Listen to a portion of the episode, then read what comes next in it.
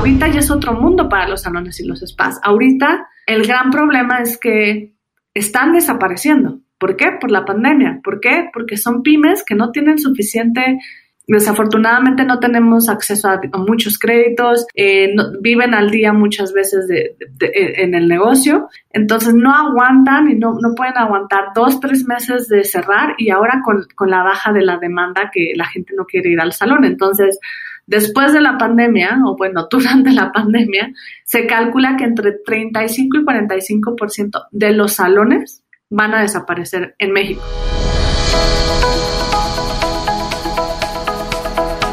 Hola, has venido a escuchar nuestras historias, ¿verdad? Entonces, bienvenido a Cuentos Corporativos, el podcast donde Adolfo Álvarez y Adrián Palomares hacen de juglares y nos traen relatos acerca del mundo de las empresas y de sus protagonistas.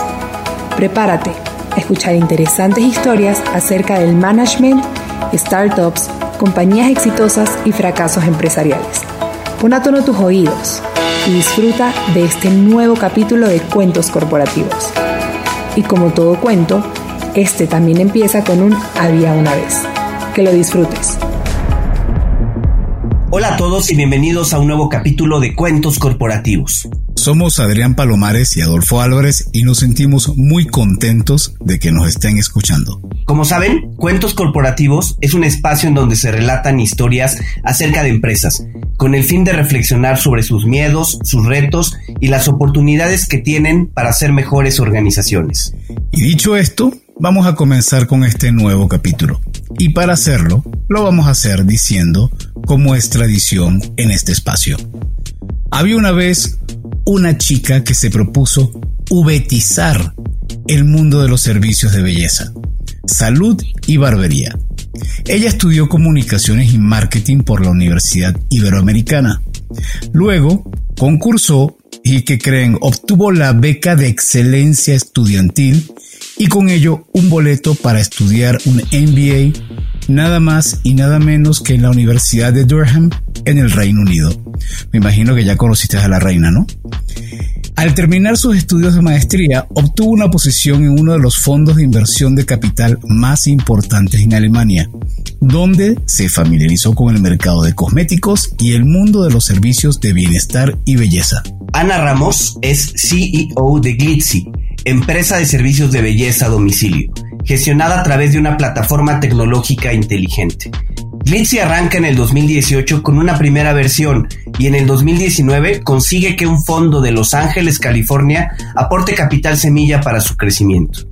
En este 2020, año de pandemia, la plataforma se consolida con crecimientos por encima del 35% mensual, con lo que Glitzy ha dado más de 6.000 servicios en toda su existencia.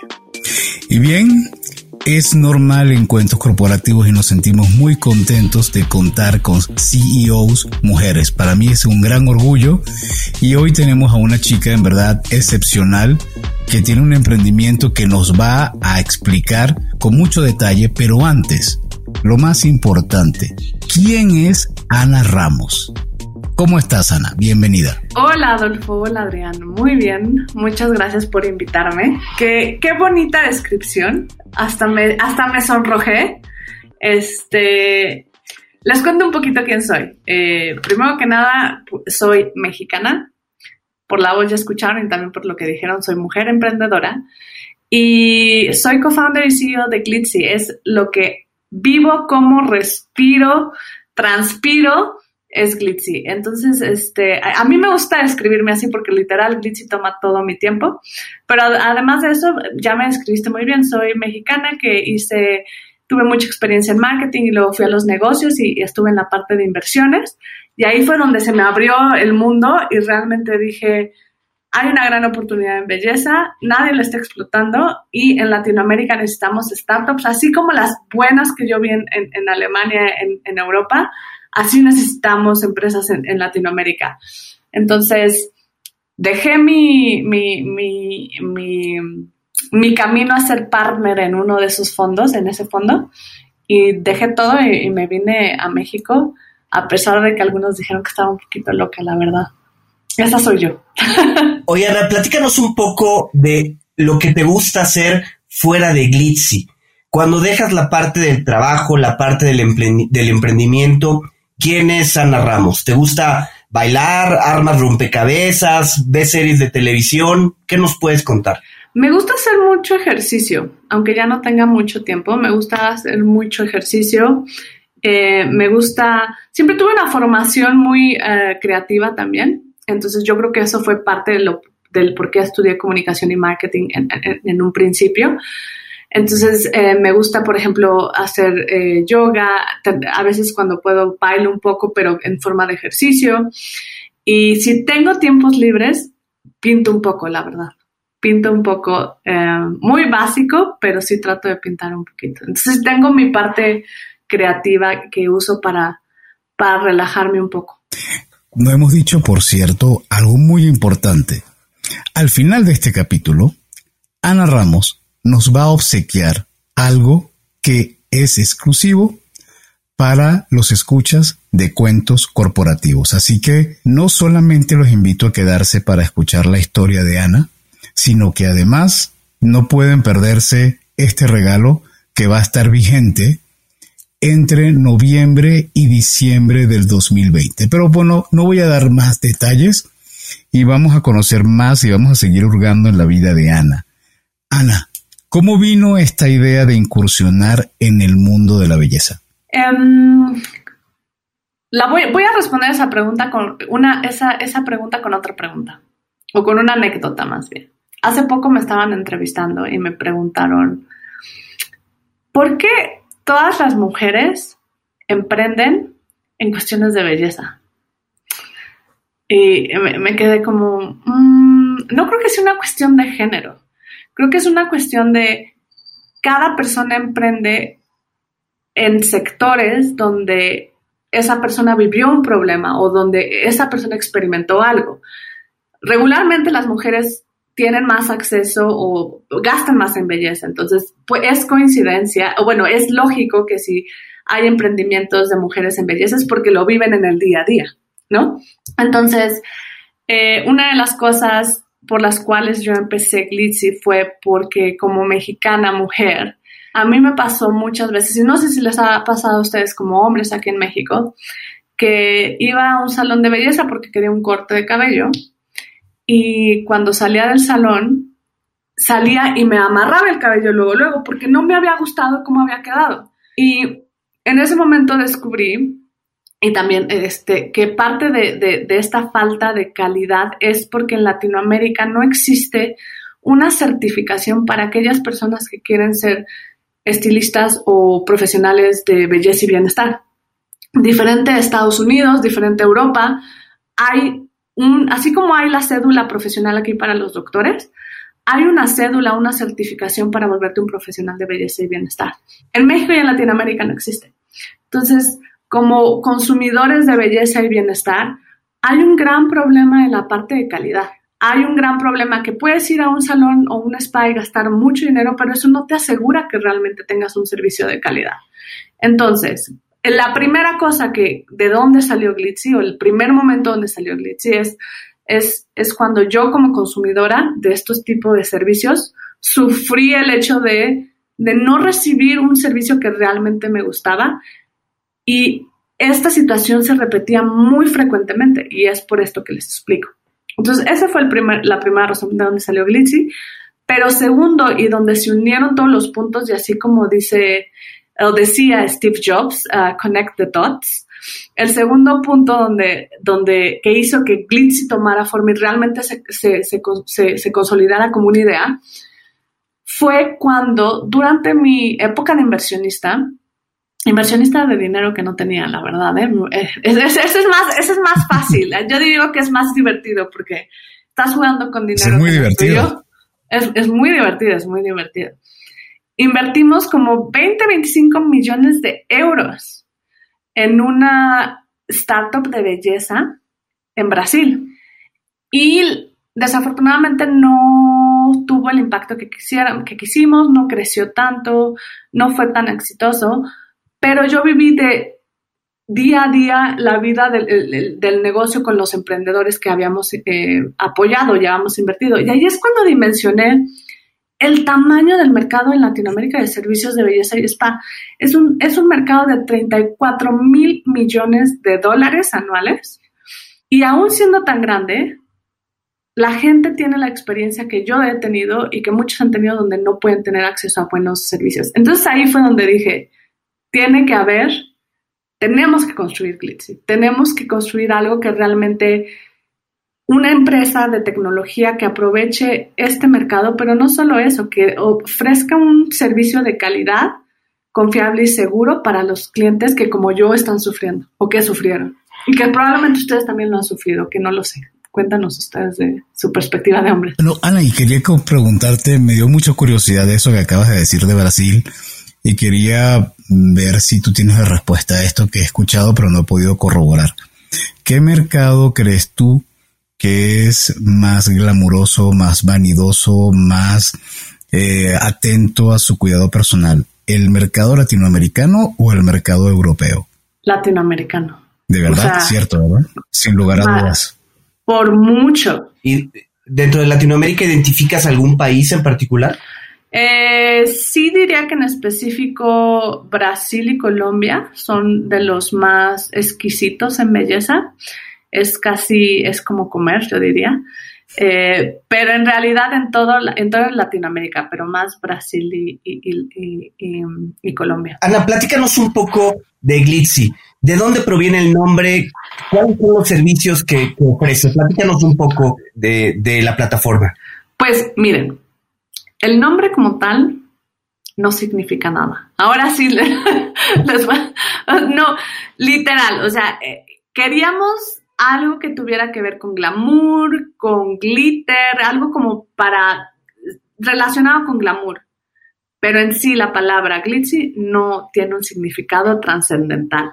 Simplemente creímos que era bastante em, catchy, entonces no eh, atractivo, como que te suena. Entonces esa fue la razón de glitzy. Ahora, ¿qué es glitzy? Como ya lo mencionaron ustedes hace ratito, Glitzy es una plataforma, es una app, es un website donde las personas pueden ir a agendar servicios de belleza y spa y salud a domicilio o a, través de consulta virtual. Nosotros damos estos servicios a través de nuestros profesionales de belleza y bienestar, nuestros, eh, les llamamos coaches Glitzy, y ellos son los que dan los servicios. Van a tu casa, van a tu oficina, van a tu hotel y te hacen los servicios o te dan la consulta virtual.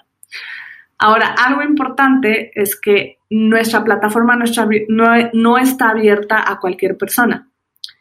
Nosotros hacemos un filtrado de acuerdo a talento, de acuerdo a, análisis de, antecedentes penales, legales, etcétera, etcétera, porque la gente va a casa y a un examen psicométrico. Entonces, todas las personas que están en nuestra plataforma son confiables, son talentosas y pueden hacer los servicios y posteriormente, ya que entraron, se les estandariza en cuestiones de protocolos. ¿Se acuerdan que les decía que en México no existe y en Latinoamérica no existe una estandarización, una certificación? Lo que nosotros estamos haciendo es, certificar, estandarizar a todos los profesionales de nuestra plataforma. Entonces la gente puede asegurarse de cuando pide Glitzy, tiene un servicio de, de calidad con un mismo protocolo eh, independientemente de qué persona eh, de, nuestro, de nuestros profesionales los vayan a, atender. Por eso mencionaba que para mí Glitzy era un esquema de democratizar, uberizar o hacer un Airbnb de la belleza porque entonces le estás dando la confianza a los clientes de que están recibiendo en sus hogares a personas que previamente pasaron por todo un proceso de evaluación, pero eso es bastante complejo. ¿Cómo lo realizan? Es bastante complejo, es, que es bastante complejo. Pues hemos ido evolucionando. En un principio eh, era mucho más manual y en un principio pues tuvimos que hacer todos los protocolos.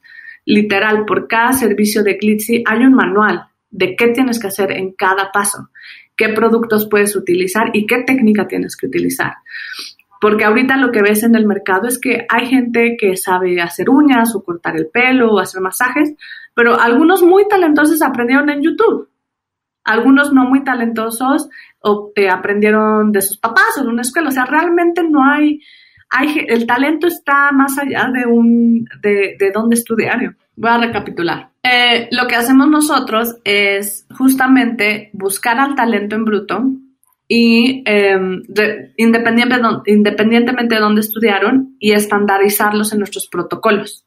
En nuestros protocolos que nos tardó bastante tiempo construir, pero que en un principio fue basado en investigación, tal cual. En un principio, cuando, cuando fundamos Glitzy, pasamos el primer año más o menos detectando cuáles eran los profesionales que menos incidencias o quejas tenían, reuniéndonos con ellos y diciendo, a ver, ¿cómo haces el servicio? ¿Qué técnicas usas? Y a partir de eso empezamos a construir un protocolo Glitzy con toda esa información, tanto de los mejores profesionales como también de la retroalimentación de los clientes. Los clientes nos decían, este, este, el manicure que me hizo fulanito me duró mucho más. Eh, por no lo sé por qué. Entonces fuimos uniendo esa información hasta, hasta, hasta crear nuestros propios protocolos y ahora lo que hacemos es simplemente los transmitimos, los comunicamos y los enseñamos a las personas que pasan nuestras pruebas técnicas y, de, y, de, y de confianza. Y ahora ellos tienen talento, entran a Glitch y les decimos, ok, ahora este servicio lo vas a hacer así. Y así es como estandarizamos las técnicas y los servicios. Hacemos una combinación de eh, eh, cursos en físico. Ahorita por la pandemia ha sido más difícil, pero tenemos una plataforma interna en Glitzy que se llama Glitzy Universidad, donde tenemos todos los videos de todos nuestros protocolos, junto con preguntas y exámenes sencillos que se pueden hacer online y que nuestros profesionales al momento de entrar tienen que hacer para poder activarse ya formalmente en la plataforma. Es muy complejo. Mucho. Se, se, nota. Oye, Ana, eh, a ver, parecería que por lo menos en México, cuando una persona se queda sin empleo, lo primero que pone es un restaurante y lo segundo que pone es un tema de salón de belleza, un tema relacionado con la belleza, ¿no? ¿Cómo, se enfrentan a esa competencia. Por un lado, hay un tema, ya lo decías, de valor en, en, la capacitación de la persona que da el servicio, ¿no? Pero ¿qué otros mecanismos usan ustedes en un mercado tan competitivo como es el de belleza? Claro, bueno, hay tres pilares de Glitzy que son básicamente el valor agregado que, que, que damos. Uno, que es el principal, que es la calidad. Y, y tú dirás, bueno, cualquier persona, o bueno, un buen salón lo puede, lo puede hacer al final con mucha experiencia, sí, pero el reto es que un salón tiene tal vez cinco personas, seis personas, diez personas. Nosotros tenemos ahorita 240 personas como profesionales. Entonces, asegurar calidad en, tus servicios en, un, en una red de, 250 y más que vamos a crecer, creo que es el gran, eh, gran eh, valor agregado que damos. Dos es, eh, nosotros tenemos servicios 365 días del año. De 6 de la mañana a 10 de la noche. Y eso es súper importante para nuestros clientes porque, por ejemplo, tenemos bastantes clientes que agendan a las 6 de la mañana antes de empezar a trabajar o antes de que tengan que levantar a los niños. Entonces, esta, esta apertura de disponibilidad no solo en horario, pero también con la gran cantidad de profesionales que tenemos, nos facilita poder ofrecer horarios y tiempos que salones no pueden. Y tercero, y no menos importante, la parte tecnológica. Ahorita, o es en general la, industria de belleza y bienestar, como tú lo dijiste muy bien, son, está muy fragmentada, son en su mayoría pymes, son eh, negocios pequeños y tienen muy poca adaptación, adopción, de, tienen muy poca adopción de tecnología. Entonces, para alguien agendar una cita, tendría que llamar, hacerlo por WhatsApp y si están muy avanzados lo pueden hacer en su página web, ¿no? Eh, pero nosotros tenemos tanto el app, tanto el website, pero también tenemos un concierge que te puede ayudar a, hacer tu, cita directamente en WhatsApp, en Facebook. Entonces, creo que ese es un, un, tercero muy importante, la facilidad con la que la gente o las personas pueden agendar con nosotros a través de diferentes plataformas y a través de tecnología. Eso yo diría que son las tres principales eh, em, ofertas que, pilares, exacto, pilares de, nuestro negocio para competir a través de, con los salones y, los spas. Ahora que, y yo sé que Adolfo me ibas a preguntar algo, pero algo que iba a decir que, que, es muy importante es que ahorita ya es otro mundo para los salones y los spas. Ahorita el gran problema es que están desapareciendo. ¿Por qué? Por la pandemia. ¿Por qué? Porque son pymes que no tienen suficiente em, Desafortunadamente no tenemos acceso a, muchos créditos, eh, viven al día muchas veces en el negocio, entonces no aguantan y no, pueden aguantar dos, tres meses de cerrar y ahora con, con, la baja de la demanda que la gente no quiere ir al salón. Entonces, después de la pandemia, o bueno, durante la pandemia, se calcula que entre 35 y 45% de los salones van a desaparecer en México. Ese es el cálculo de que, lo estaba eh, viendo en un estudio que hizo, si no me, pare, si no me equivoco, el, el Excelsior.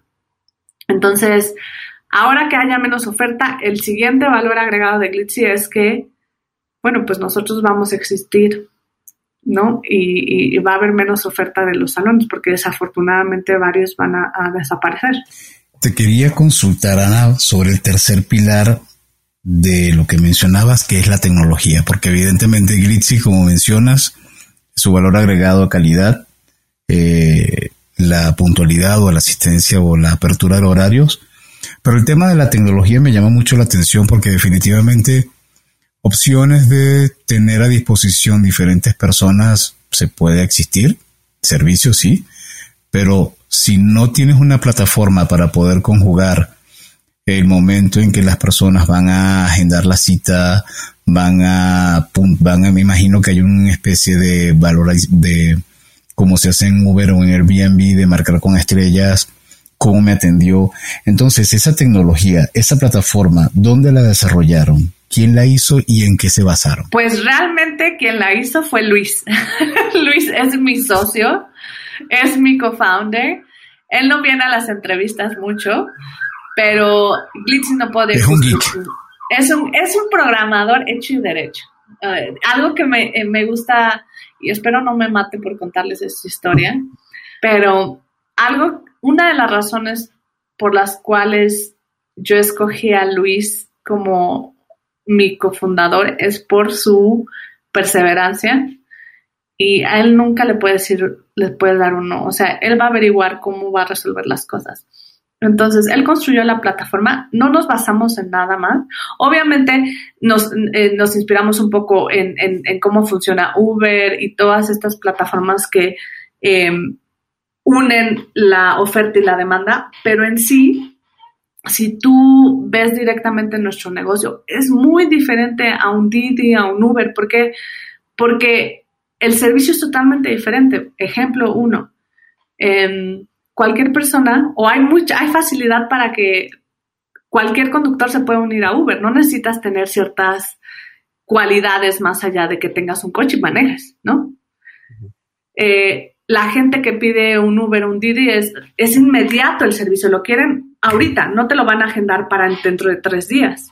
En Glitzy los servicios no son inmediatos muchas veces. Te los Entonces, a lo que voy es la dinámica es diferente. Obviamente tuvimos eh, eh, inspiración del, como usuarios, como eh, usamos otras plataformas como Uber, Didi, etcétera. Pero en sí no existe una plataforma tecnológica como la que construimos nosotros, que son servicios a domicilio de belleza y bienestar, ¿no? Entonces, sí fue Luis, sí, sí le, empezamos desde cero. De hecho, como empezamos fue, lanzamos una beta o un, un piloto con un, website sin nada de... Un MVP. Exacto, un MVP sin nada de, de backend, o sea, sin nada de algoritmo detrás, era una página. Y empezamos a aprender de a ver qué nos piden los clientes, eh, cómo se comporta el mercado, cómo es el negocio, y a partir de eso, que creo que fueron cinco meses, Luis empezó a construir la plataforma basado en eso que habíamos aprendido con ese MVP y la construyó desde cero. Les iba a contar la historia y ya no les conté, por cierto. Ya se me cuéntala, cuéntala. Pero Luis, Luis es de un pueblito muy, muy uh, pequeño. Muy lejano. Muy lejano. No, no tan lejano, es pequeño. Eh, y, eh, en el Estado de México. Y él, cuando empezó a estudiar ingeniería, se dio cuenta que necesitaba internet. Y en su pueblo no había internet. Entonces, lo que hizo Luis es, bueno, primero ver si había algún proveedor que le diera internet, pero desafortunadamente como era muy pequeño el pueblito y era muy alejado y no es muy significante para tener infraestructura de internet, pues no, no había proveedores. Entonces lo que hizo Luis es consiguió, investigó cómo eh, rebotar la señal desde el pueblo más cercano que tuviera internet, construyó las antenas, habló con personas así, personas que tenían, estaban en el camino de esta ciudad con internet al pueblito de Luis, las convenció, negoció con ellas para poner antenas en cada una de esas casas y rebotar la señal desde el pueblito más cercano con internet hasta, hasta, hasta donde él vivía y ahora básicamente es el dueño del internet de su pueblito. O sea, él ya no. ya era un emprendedor. Ya, Desde los 18 años. ¿Qué edad tiene Luis hoy? ¿Cuál es el apellido de Luis? Porque hablamos de Luis, Luis Vázquez. Luis Vázquez. Ah, de acuerdo. Luis Vázquez. Bueno, Luis, ya estamos aprendiendo de tu historia cuando escuches este podcast. Ya sabes que le vas a reclamar a Ana. Sí, ojalá y no me mate por decirlo, porque yo siempre cuento esa historia porque a mí me pareció muy impresionante. Y le dice, no, no es tan impresionante. Tú también lo hubieras hecho. Y le dijo, no, creo que, yo hubiera podido hacer eso y tener ese, resolver el problema así. ¿Y cómo se encontraron Luis y Ana? Sí. Nosotros nos encontramos, fíjate que, que nos conocimos en un evento de startups cuando yo vivía en México, antes de irme a Alemania. Nos conocimos ahí, eh, como, no me acuerdo si en una conferencia o, exactamente donde nos conocimos, pero fue en un evento. Y empezamos a, empezamos a, intercambiar como muy geeky, siempre fue muy geeky nuestra relación y siempre ha sido muy geek. Y nos empezamos a compartir desde, oye, ya checaste este startup, oye, has probado este producto. Y así empezamos y, realmente seguimos platicando y seguimos eh, como en contacto. Yo me fui a Alemania y cuando yo estaba invirtiendo en startups de tecnología, muchas veces le pedía su consejo. Oye, ¿qué opinas de esto? ¿Crees que sea buena tecnología o no es, no es, no es tan buena? ¿Cuál es tu opinión? Ah, y ya me, me, aconsejaba. Y hasta que le propuse, oye, Luis, tengo esta idea, ¿te animas? Este, ahí fue donde empezamos a, a, trabajar juntos, pero realmente fue muy fortuito. Muchas, muchas startups se son de hermanos o de amigos de, muchos años y realmente Luis y yo somos, fuimos, fuimos amigos, pero te digo del tipo más geek, no es como que nos íbamos a tomar y así. Eh, y, poco a poco, y creo que eso es parte de lo cual ha funcionado, que, que siempre hemos tenido una relación muy profesional y como muy enfocado a esto es lo que queremos hacer yo hago la parte comercial y él hace la parte tecnológica y entonces nos, nos complementamos muy bien. Ana, en una plática anterior nos comentaban que un punto muy importante para un startup, el momento donde, donde ya eh, se siente que están dando un paso extra, es cuando contratan a su primer empleado. ¿Ustedes ya dieron ese paso? ¿Quién es su primer empleado y qué tan significativo ha sido para ti la inclusión de esta persona a la empresa? Bueno, pues nuestro primer empleado se llama Ariana Sánchez. Ella es nuestra coordinadora y directora de operaciones. ¿Y qué tan impactante ha sido para nosotros? Pues bueno, sigue hasta la fecha con nosotros y se encarga de... ¿Desde cuándo? Sí, ¿cuánto tiempo lleva? Pues ella estuvo desde el principio, principio, creo que 2018 yo me acuerdo que ella estaba cuando, cuando yo, yo estaba todavía en Alemania, porque cuando estaba, cuando trabajaba en Alemania, parte de que, de, que pudimos hacer Glitzy es que mi salario en euros lo mandaba todo a México para poder eh, eh, empezar la empresa, ¿no? Entonces me pasaba mucho, yo trabajaba de 9 a 6, 9 a 7 en el fondo, y luego de 7 a 3 de la mañana que México estaba despierto, eh, trabajaba en Glitzy.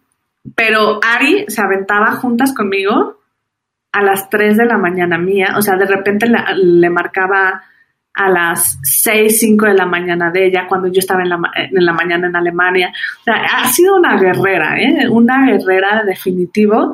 Eh, eh, y el impacto que ha tenido, bueno, ha sido grandísimo, porque ella es, lleva, estuvo desde el principio, hizo todo, pasamos, pasó por todo, y ahora está encargada de em, hacer que todas las citas que, que tenemos en Glitzy pasen exitosamente. Ella se encarga desde que una, una cita está pagada hasta que el coach sale de, la casa del, del, cliente. Ella dirige ese departamento porque ahora ya es un departamento de tres, cuatro personas. ¿Y en total cuántos son en Glitzy? Ay Dios, ahorita somos como 20, 21. O sea, internamente ah, en el equipo, en el equipo. Y ya de profesionales independientes son como 235, 240 ahorita. Que no inventes. Wow. Pues bastante impresionante todo lo que han hecho. Oye, ¿en algún momento pensaron que este proyecto no iba a jalar, que no funcionaba? Silencio tenso. pues mira, yo creo que, a ver, hubo, yo veo dos momentos en los que pudimos pensamos eso. Uno, muy al principio, ¿no? Cuando tienes poquitas ventas y la gente, pues, tienes un servicio muy, o un, producto muy, muy básico, ¿no? Y, empiezas a, ver que la gente igual no, le gusta mucho. Pero creo que es parte de, ¿no? Al principio no tienes algo muy consolidado y vas aprendiendo y lo vas consolidando, ¿no? Eso puede ser en los primeros días, en los primeros meses. Eh, pero después, en un segundo punto, nos pasó en la pandemia. Ese creo que fue un gran, un gran momento para nosotros en términos de crisis. Nosotros decidimos, y personalmente, profesionalmente yo decidí, que íbamos a suspender nuestros servicios a domicilio mm, abril y mayo. Entonces, en ese momento, de hecho, yo me acuerdo que tuve una llamada con mis inversionistas y me dijeron, ellos están en Estados Unidos, o sea, ellos estaban como un mes, dos meses adelantado en términos del efecto de la pandemia comparado a México. Me acuerdo que tuve una llamada con ellos y, me dijeron, pues, Ana, eh, has hecho un gran trabajo, eh, estamos muy orgullosos de ti, esto no depende de ti, pero pues prepárate para cerrar, prepárate para despedir a toda tu gente, prepárate para para, lo peor, porque no vemos que, que, esto funcione, porque tu servicio es un servicio cara a cara, ¿no? Y en la pandemia probablemente no la vayas a sobrevivir. Yo me acuerdo que en esa conversación trataba que no se me salieran las lágrimas. Nada más volteaba hacia abajo porque decía, no me voy a poner a llorar en frente de estas personas que son mis inversionistas y qué me van a decir. Pero yo, yo decía, el trabajo de dos años, el, todo el esfuerzo que hicimos la gente y se va a acabar por, algo externo que ni siquiera tuvimos que ver. Entonces ese sí fue uno de los momentos claves de Glitzy. Y lo que hicimos, bueno, eso fue una... ya, te voy a contar qué es lo que hicimos, pero, para resumir un poquito, ese fue el segundo momento que, que, sí creímos o creí yo en algún momento, ¿esto va a funcionar o no? Em, pero al final resultó todo lo contrario. O sea, sí tuvimos, sí decidí pausar dos meses, sobre todo porque había mucha incertidumbre, no estábamos preparados para lidiar con un virus así. Suspendimos dos meses y durante esos dos meses nos enfocamos a implementar protocolos de bioseguridad y em, implementar nuestros servicios a, a través de videoconsulta educar a nuestros profesionales a cómo deben seguir cada protocolo de bioseguridad, conseguirles materiales para que ellos puedan cubrirse y cubrirse y, protegerse de, esta interacción. Y reabrimos el primero de junio del 2020, o sea, duramos dos, meses eh, cerrados aprendiendo, em, abriendo la parte de salud y la parte de las videoconsultas. Y el primero de junio reabrimos y desde el primero de junio cada mes ha sido el mejor mes de Glitzy en la historia. Wow, qué bueno. Felicidades. Qué bueno. ¿Y te, cómo hicieron? ¿Cómo, cómo, en qué momento dijiste, bueno, inversionistas, que por cierto, sobre eso te tengo una pregunta, pero primero te voy a hacer las dos. Primero es cómo convencieron a los inversionistas para no cerrar. ¿Cómo, cuál fue tu pitch para decirles que vean en mí y voy a hacer A, B, C y D? Y lo segundo tiene que ver con los inversionistas. ¿Cómo levantaste capital? Eh, fue mm, en principio financiado por ti, por lo que escuché desde Alemania. ¿Cuánto aportaron los inversionistas? Pero vamos con lo más interesante que es cómo Ana convenció a sus inversionistas americanos para no cerrar Glitzy. Pues mira, algo de lo que creo que soy muy afortunada es que tengo inversionistas que son muy entrepreneur friendly, vamos a llamarle así.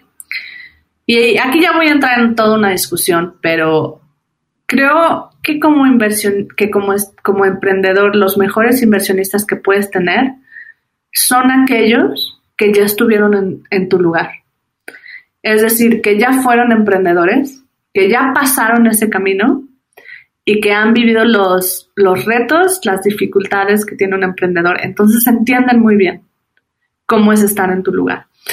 Yo tengo unos inversionistas y, feliz de decirles el nombre porque realmente estoy muy, muy feliz con ellos. Se llaman Aquan Ventures, es un fondo en Los Ángeles, eh, que realmente saben dar consejos y saben guiarme conforme a su experiencia, pero al final la decisión final la tenemos nosotros, Luis y yo.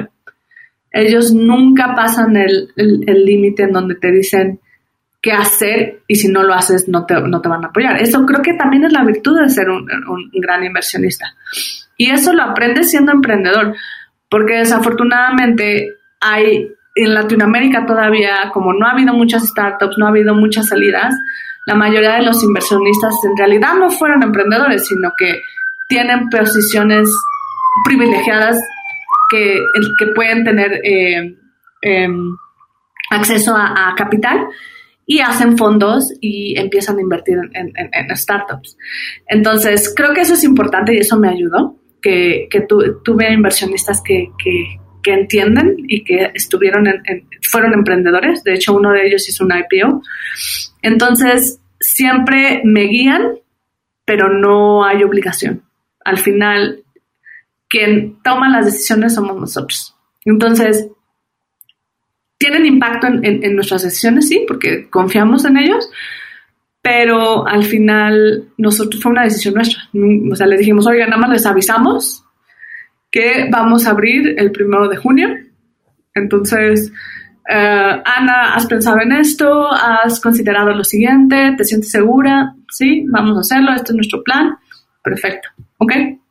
Pues los apoyamos. Ustedes son los que están en el negocio 100%. Eh, confiamos en ustedes. Entonces, eso, eso, eso fue importante para nosotros y en ese proceso de, de, cómo reabrir. Y en ese sentido, ¿cuáles fueron los cambios que hicieron ustedes en su servicio pensando en este tiempo de pandemia? ¿Qué cambios fueron ya en el campo, en la operación? En, en, en, en la operación como tal de las citas, lo que hicimos es que cada profesional se le dio un kit de bioseguridad que consta de tapabocas, careta, guantes, eh, sanitizante y me parece que, no sé si estoy diciendo todo, pero me parece que eso es lo más importante. Quizás el termómetro a lo mejor, ¿no?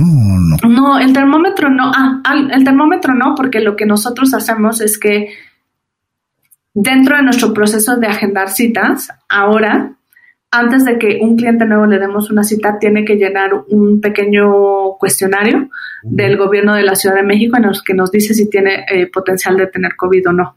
Riesgo, ¿Cuál es su riesgo? Y nuestras políticas, desde si tienes, eh, tienes temperatura, si tienes síntomas, obviamente no se te va a dar el servicio. Si llega el, si llega el, el, el, profesional y ve que estás en como en estado no conveniente, pues se va a retirar y se cancela tu cita. Entonces, y también recuerda que la temperatura realmente hay mucha gente asintomática.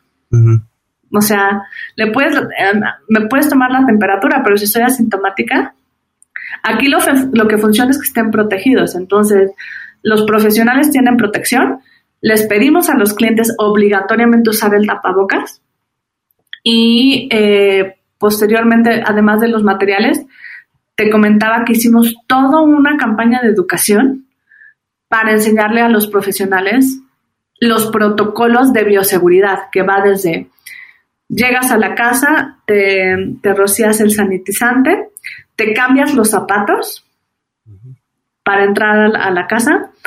No puede, o sea, de, el transcurso de tu casa a la casa del cliente tienes que usar guantes cuando llegas a la casa del cliente, te quitas los guantes y los tiras. De hecho, tienen una bolsita, no pueden dejar basura en la casa de los clientes.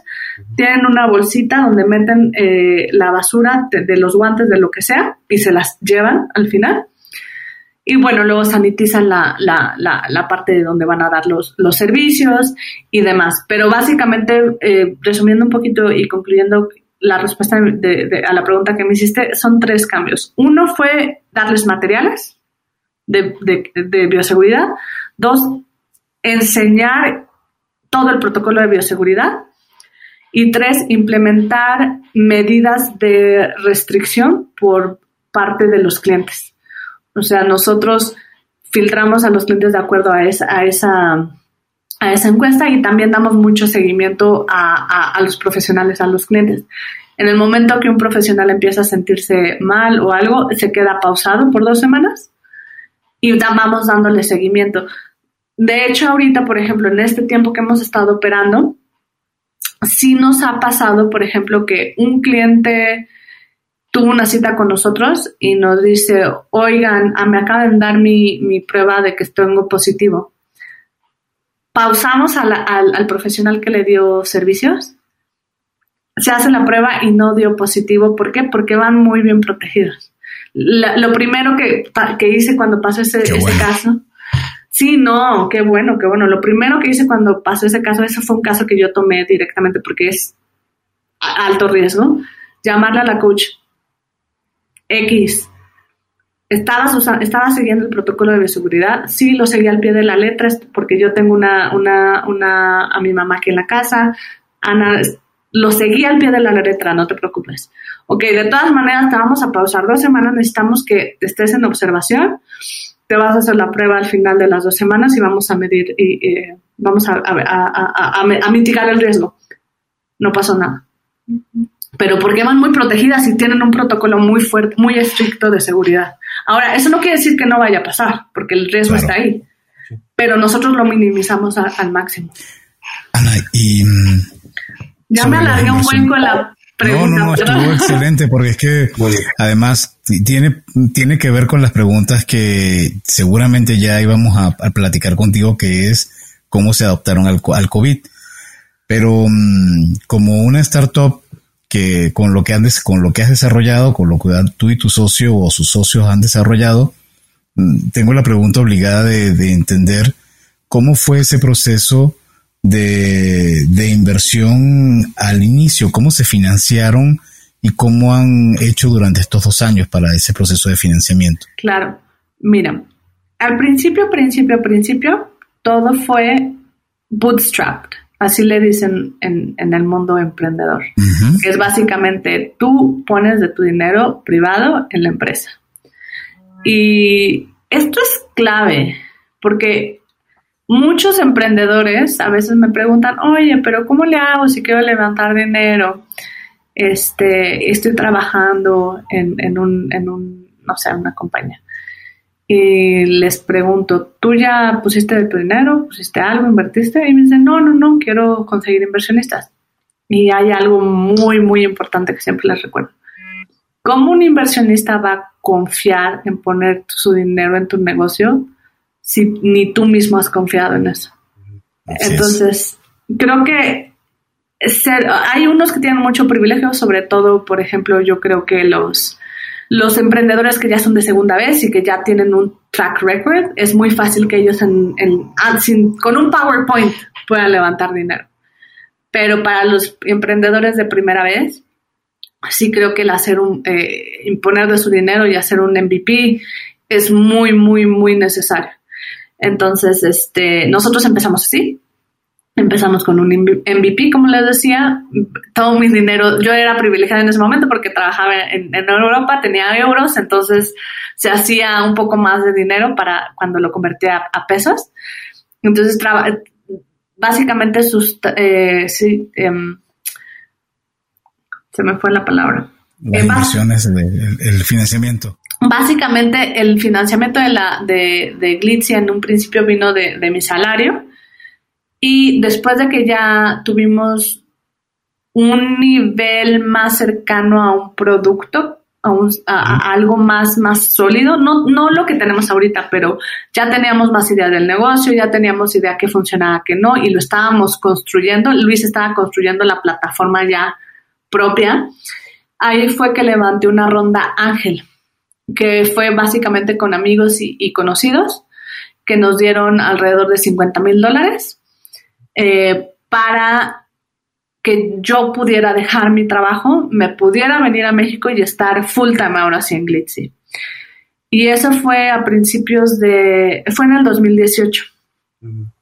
Con ese dinero, ahí realmente usamos ese dinero para invertirlo en producto, para pagar empleados. De hecho, Luis y yo no tuvimos ningún salario hasta que tuvimos la primera ronda de inversión ya institucional de este fondo de Los Ángeles con ese dinero del pequeño de la ronda Ángel, eh, usamos el dinero para producto y para empleados. Y luego a final de ese año, ya fue cuando yo empecé a pichar el, negocio con un deck, eh, empecé a entrevistar con, con fondos.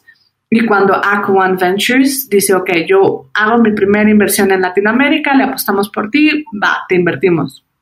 Y ahí fue, levantamos como 350, 400 mil dólares.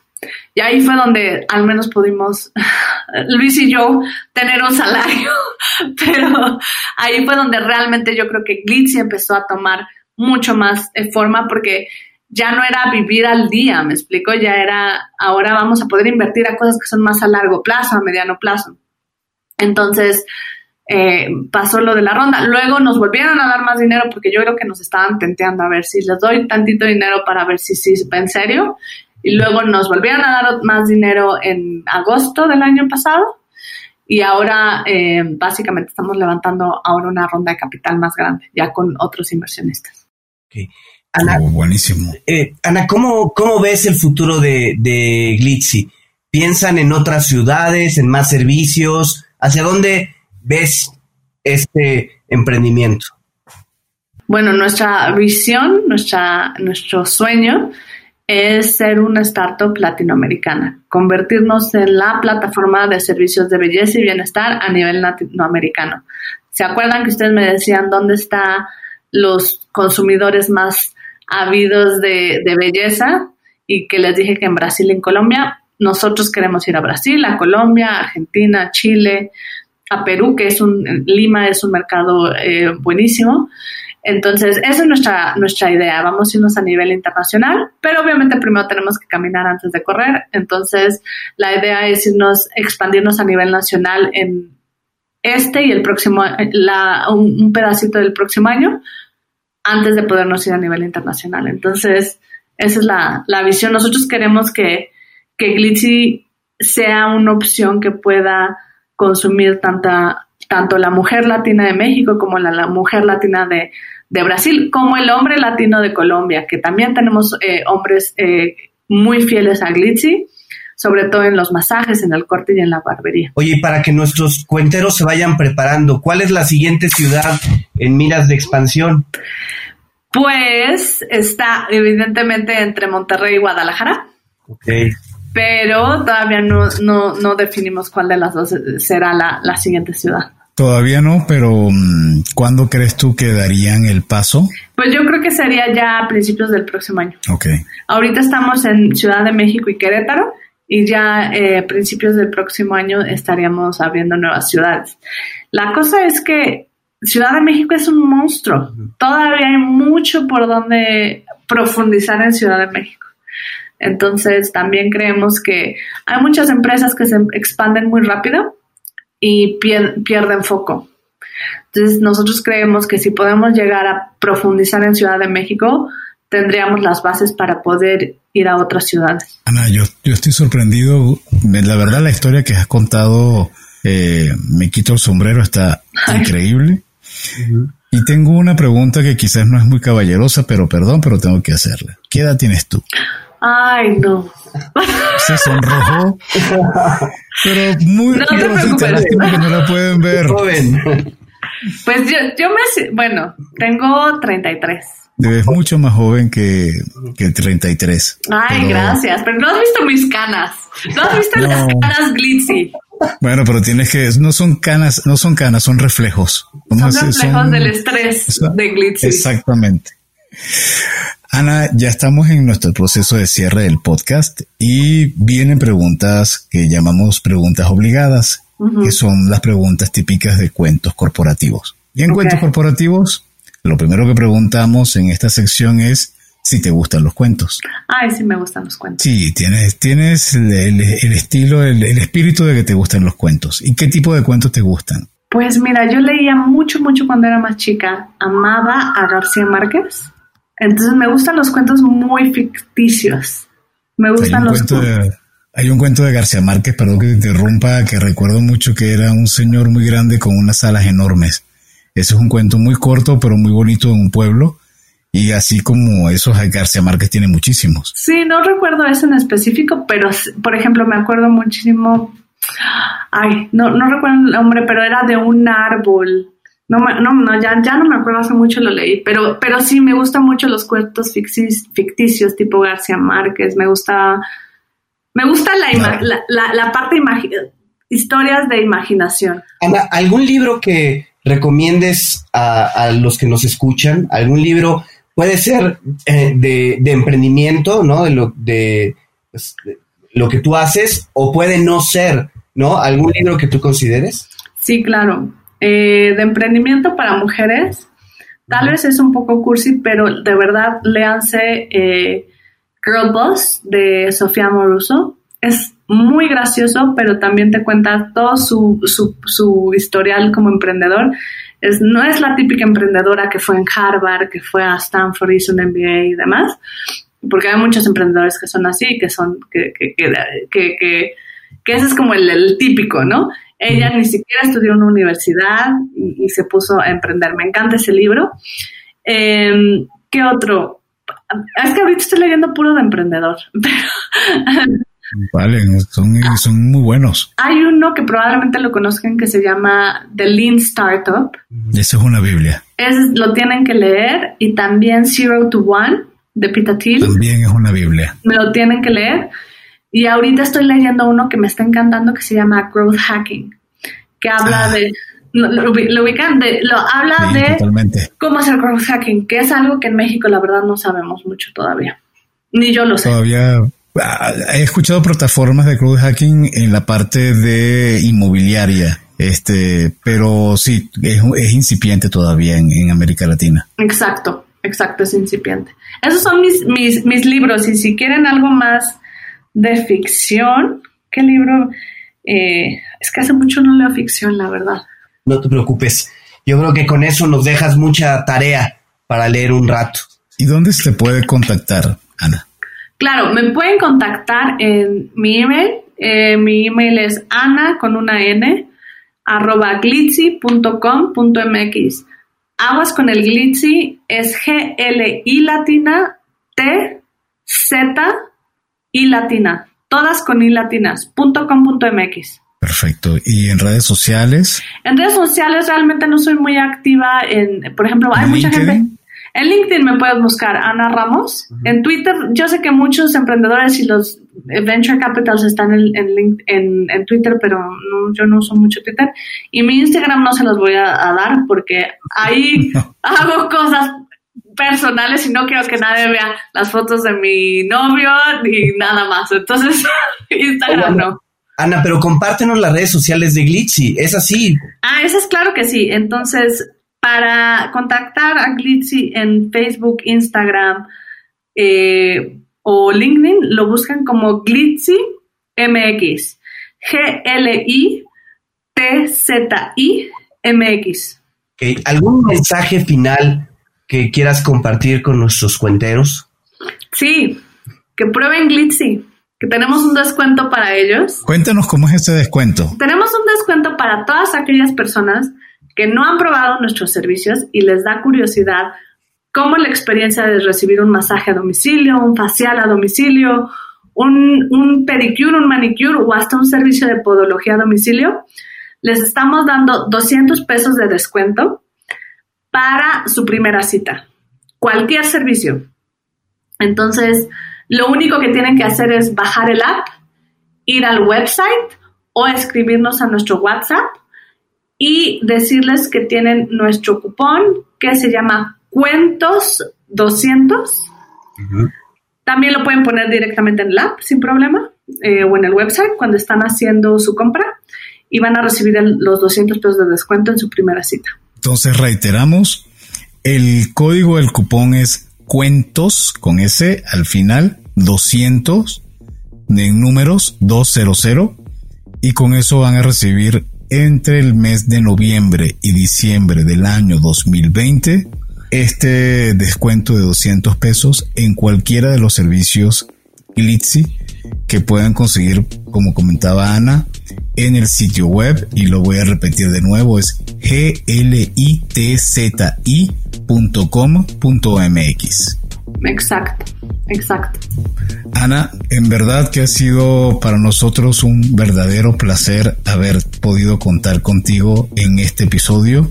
Creo que las personas que hoy o en este momento te escuchan tendrán la oportunidad de aprender tanto de lo que necesitan o de ideas al momento de ejecutar su emprendimiento, como aquellas personas que pueden ver en Glitzy una gran oportunidad para poder seguir desarrollándose profesionalmente, tener este certificado y ser uno de los coaches que prestan el servicio y que hacen que Glitzy sea un servicio de primer nivel. Muchísimas felicitaciones desde Cuentos Corporativos, nos sentimos muy orgullosos. Gracias Ana por habernos acompañado en este episodio y a ustedes por habernos escuchado. Les recordamos que Cuentos Corporativos es un podcast producido por Adolfo Álvarez y Adrián Palomares. La edición de sonido está a cargo de Audica Producción y en la creación de contenido y soporte de producción contamos con el apoyo de Evangelina García. Como siempre decimos, las empresas, sin importar su origen, razón de ser o tamaño, tienen todas algo en común. Están hechas por humanos. Y mientras más humanos tienen, más historias que contar. Y todo cuento empieza con un había una vez. Nos escuchamos en el próximo capítulo. Muchas gracias. Gracias, Ana. Gracias. Gracias a ustedes. Gracias por habernos acompañado en este capítulo de Cuentos Corporativos. Ojalá que esta historia haya sido de tu agrado y sobre todo que te lleves ideas y experiencias que puedas aplicar en tu propio universo empresarial. Esperamos que nos escuches nuevamente y recuerda, todos los cuentos comienzan con un había una vez. Hasta la próxima.